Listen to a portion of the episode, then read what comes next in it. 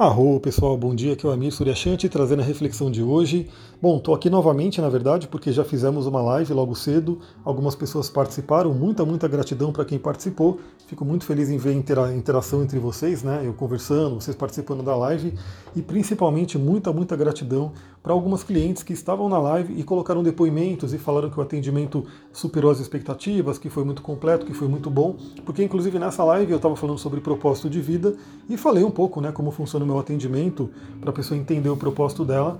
E aí tinha algumas clientes na live que relataram, né, algumas que eu atendi recentemente, outras que eu atendi um bom tempo, né, um tempo atrás. Então é muito legal ver esse, esse feedback, né? Esse feedback é sempre nutridor, porque quando você vive o seu propósito, né, muito mais do que o dinheiro, muito mais do que a questão financeira, é você saber que você está fazendo um bem, é saber que você está vivendo bem o seu propósito. Então, quando eu recebo um feedback desse, eu fico muito feliz por quê? Porque mostra que eu estou vivendo a minha missão, né? eu estou no meu caminho. Eu subi, eu escolhi a montanha certa, né? estou subindo a montanha certa. Tem muito que subir ainda, obviamente, estou né? na caminhada, estou na escalada, mas todos os feedbacks têm mostrado que a montanha é a correta. E aí eu pergunto para você, né? Você está na montanha correta? Você colocou a sua escada no muro certo, na parede certa? Se você quer entender isso que eu estou falando aqui agora, vai assistir a live que eu deixei já no feedback, já no playback, né? Tá ali no IGTV, tá no YouTube, tá no podcast, para você entender tudo que a gente conversou.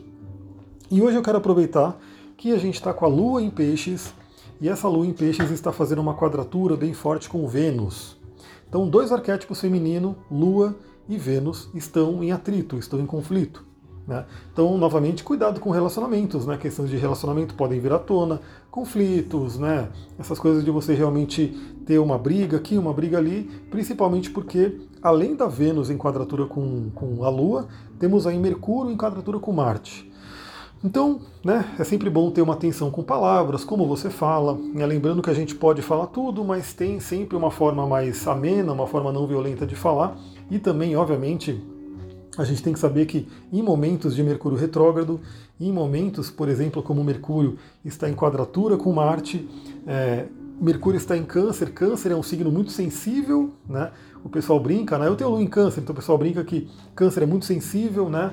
tem que falar é, qualquer coisa, a pessoa fica ali meio chateada, fica ali, né, leva para um outro lado mais emocional. E Ares é muito esquentadinho. Então olha a combinação que a gente tem, Marte em Ares e Mercúrio em Câncer fazendo aí essa, esse conflito, né? Então vamos lá, vamos falar um pouquinho sobre uma coisa que me veio aqui, porque eu estou terminando aquele livro de Lilith, né, que eu já mostrei para vocês numa live.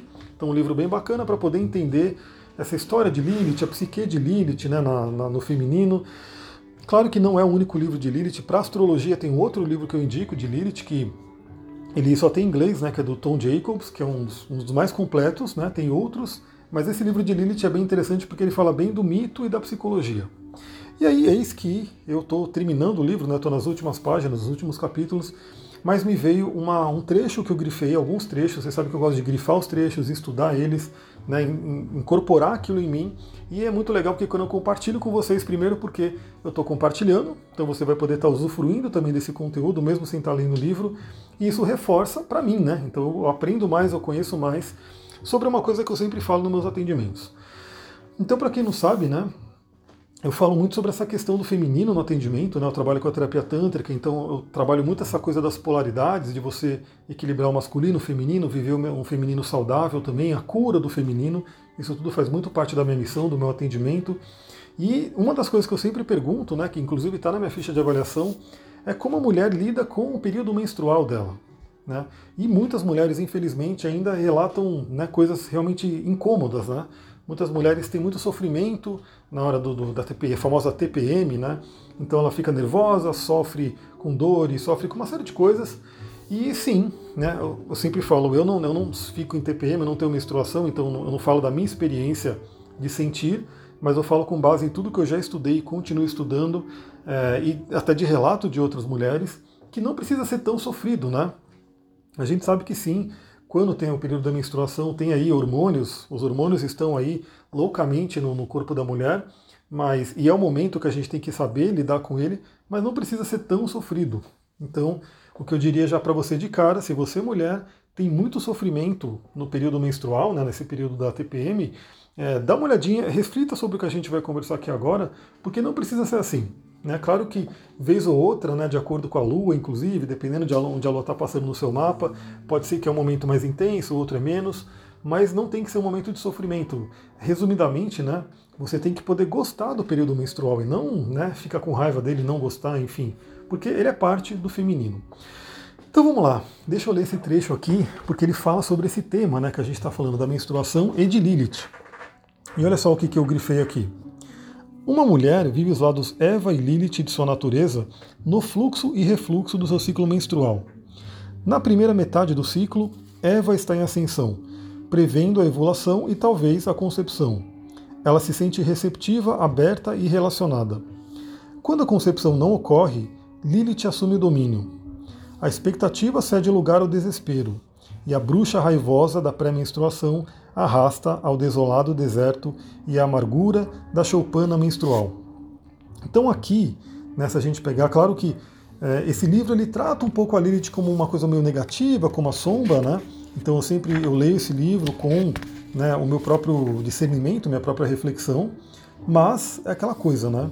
Lilith sim representa a questão do, do da sombra, representa aquela questão daquilo que foi é, reprimido, né? Aquilo que foi bloqueado.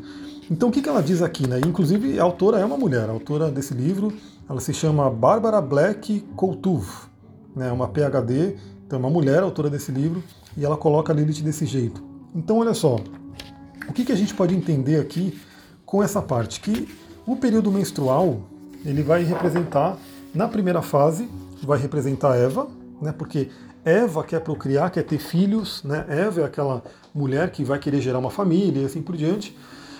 Quando a mulher não, não concebeu ali, né, não teve a relação, não engravidou, vem a menstruação, que é para se desfazer daquele todo aquele trabalho que foi feito para receber o, o esperma, gerar o, a criança e tudo, e não aconteceu.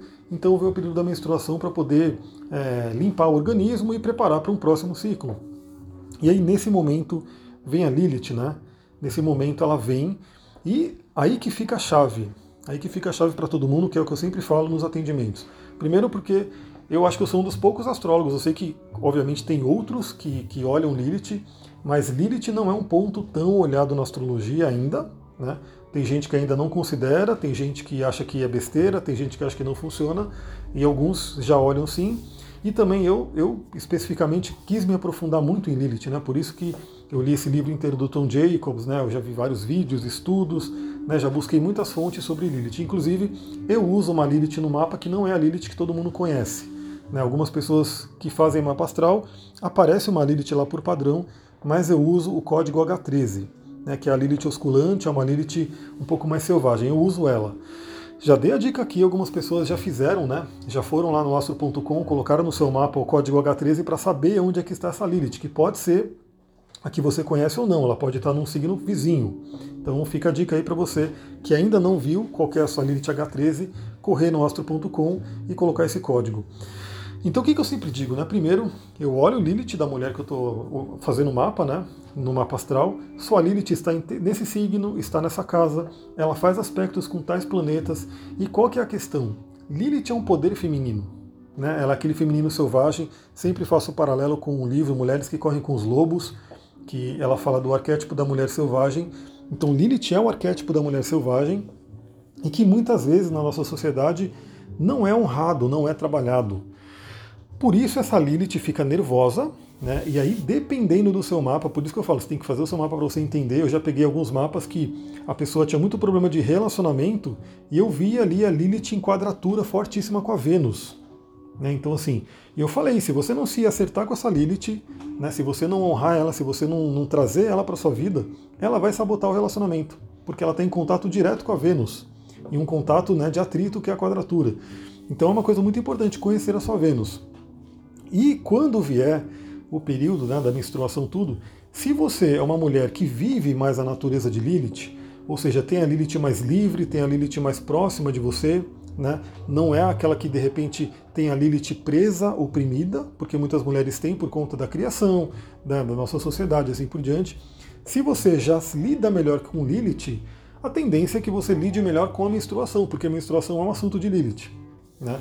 Agora, se você sofre muito com a menstruação, já fica a dica, olha no mapa astral aonde está sua Lilith, como é que ela está falando no mapa como um todo, que signo que ela está, para saber se você está vivendo ela de uma forma positiva, né? Então, olha só, mais coisas que eu grifei aqui.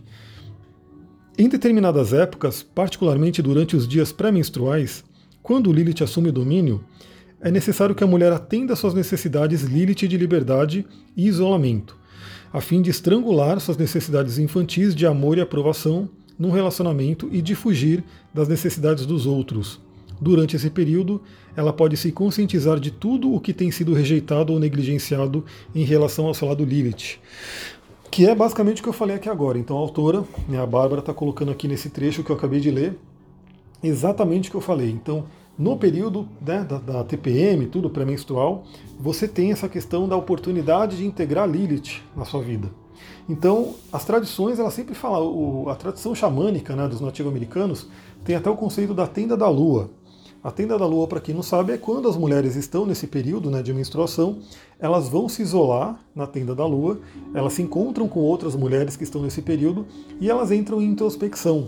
Então, no geral, às vezes a mulher ela fica tão nervosa né, nessa questão do, da TPM que o pessoal fala, porque ela quer se isolar, ela quer cuidar de si, ela quer olhar para si, para suas próprias necessidades, mas como a nossa sociedade ela é muito masculina, ela não, não, quer saber disso, né? Então, se a mulher trabalha, ela tem que trabalhar, não importa né, o período dela. Então, se ela está num, num, período ali que é, a natureza pede um recolhimento, mas o trabalho dela exige que ela esteja no escritório, que ela esteja né, falando com pessoas, fazendo as coisas, produzindo, gera um conflito interno. E por isso que, de repente, vem essa questão da raiva, do nervosismo. Aí muitas mulheres têm que descontar no chocolate, né, aquela coisa toda. Então, perceba isso, né? Será que você consegue ajeitar a sua vida? Eu sei que às vezes é desafiador, mas será que você consegue ajeitar a sua vida para pelo menos entender que nesses períodos, para você olhar para si, seria um período de introspecção, um período de olhar para dentro, olhar para suas necessidades, né? O Gaspareto, eu tenho ouvido os programas do Gaspareto novamente, porque ele está em podcast, então ele sempre fala muito dos outros, dos outros, dos outros, né? Então a, no a nossa sociedade é muito voltada a isso, né? Se preocupar muito com o outro. Eu sei que isso é importante, isso é o lado Libra, da astrologia, mas a gente não pode esquecer do lado Ares, né? que é um eixo, eu sempre falo sobre isso. E se você vai muito para o lado Libra, você deixa Ares nervoso. E ninguém gosta de um Ares nervoso, né? Ares nervoso é, é pancada mesmo. Então é uma coisa muito importante saber que se você só olhar para o outro e não olhar para si, uma hora esse lado ariano dentro de você vai gritar. Né? Nem que seja somatizando doenças ites. Né? Então, febre, artrite, rinite, sinusite, dermatite, todas as ites que são doenças de Marte, né, tudo que envolve calor, envolve infecção, aquela coisa de inflamação, vai se manifestar porque você não está honrando o seu lado Ares, né, não está olhando para si. E esses períodos pré-menstruais aí são ótimos para isso. Vou ler mais um trechinho aqui para ir terminando o nosso áudio, porque também é a dica que eu sempre dou nos atendimentos. Olha só, para se, tornar da para se tornar consciente da profunda cisão do feminino entre Lilith, a assassina de crianças, e Eva, a amante de crianças, a mulher precisa estar vinculada a si mesma num nível corpóreo básico e instintivo. Aqui só para né, é, ilustrar para vocês que ela fala, ela lembra que eu falei que ela coloca Lilith como a sombra, né, como o demônio, assim como coloca no, no, na tradição cabalística. E Lilith é considerada aquela que vem matar as crianças, né? Então tem até os amuletos de proteção de Lilith, tem toda uma história por trás, que eu já fiz algumas lives, mas quem quiser, quem achar interessante, comenta lá nos meus posts para falar, faz mais lives sobre Lilith que eu posso fazer.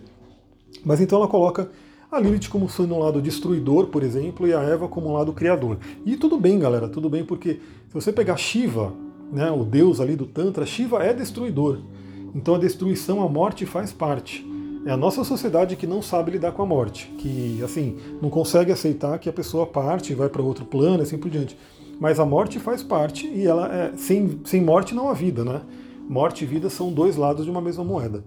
Então a gente tem isso dentro da gente, a gente tem um impulso né, da destruição e temos o impulso da criação. E o que, que ela coloca aqui, que é o que eu sempre falo também nos atendimentos.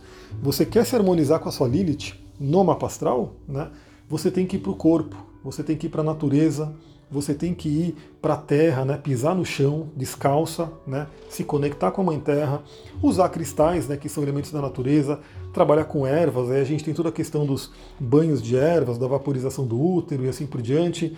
Você tem que ir para a sexualidade, você tem que se harmonizar com a sua sexualidade, porque Lilith significa muito isso. E você tem que ir para o corpo. Então, o trabalho corporal, né, que é o trabalho da massagem, o trabalho dos exercícios também que você pode fazer, da bioenergética, da dança e assim por diante, são trabalhos que te fazem reconhecer esse lado lilitiano dentro de você, alimentar ele, nutrir ele e se harmonizar com ele, finalmente. Daí a gente vê que Lilith não é de todo ruim, Lilith é uma força importantíssima, só que ela é ruim se ela é negligenciada, se ela é ignorada, se ela é bloqueada. Aí sim ela se torna ruim. Se você traz essa energia para perto de você e você integra ela no seu ser, ela vira uma força tremenda. Então espero que você né, esteja nesse caminho de reconhecer a Lilith no seu mapa astral, reconhecer a Lilith, esse arquétipo na sua vida e usar o melhor dele. Beleza, galera? Eu vou ficando por aqui. Vamos ver se hoje, de repente, eu começo a inaugurar aí esse esquema de ter uma live fixa. Né? Pensando em fazer uma live aí de quinta-feira, entre as 19 e 20 horas. Estou vendo aí o melhor horário. Mas se rolar, né, eu vou colocar uma caixinha no meu Instagram para perguntar que tema que você gostaria. Né? Que pode ser ou o livro Ri, ou eu posso começar a ler o, as reflexões do livro Ri, ou posso fazer algum outro tema que de repente alguém sugerir. Beleza? Então fica ligado no Instagram, porque eu vou colocar a caixinha de perguntas ali. Muita gratidão, Namastê, Harion.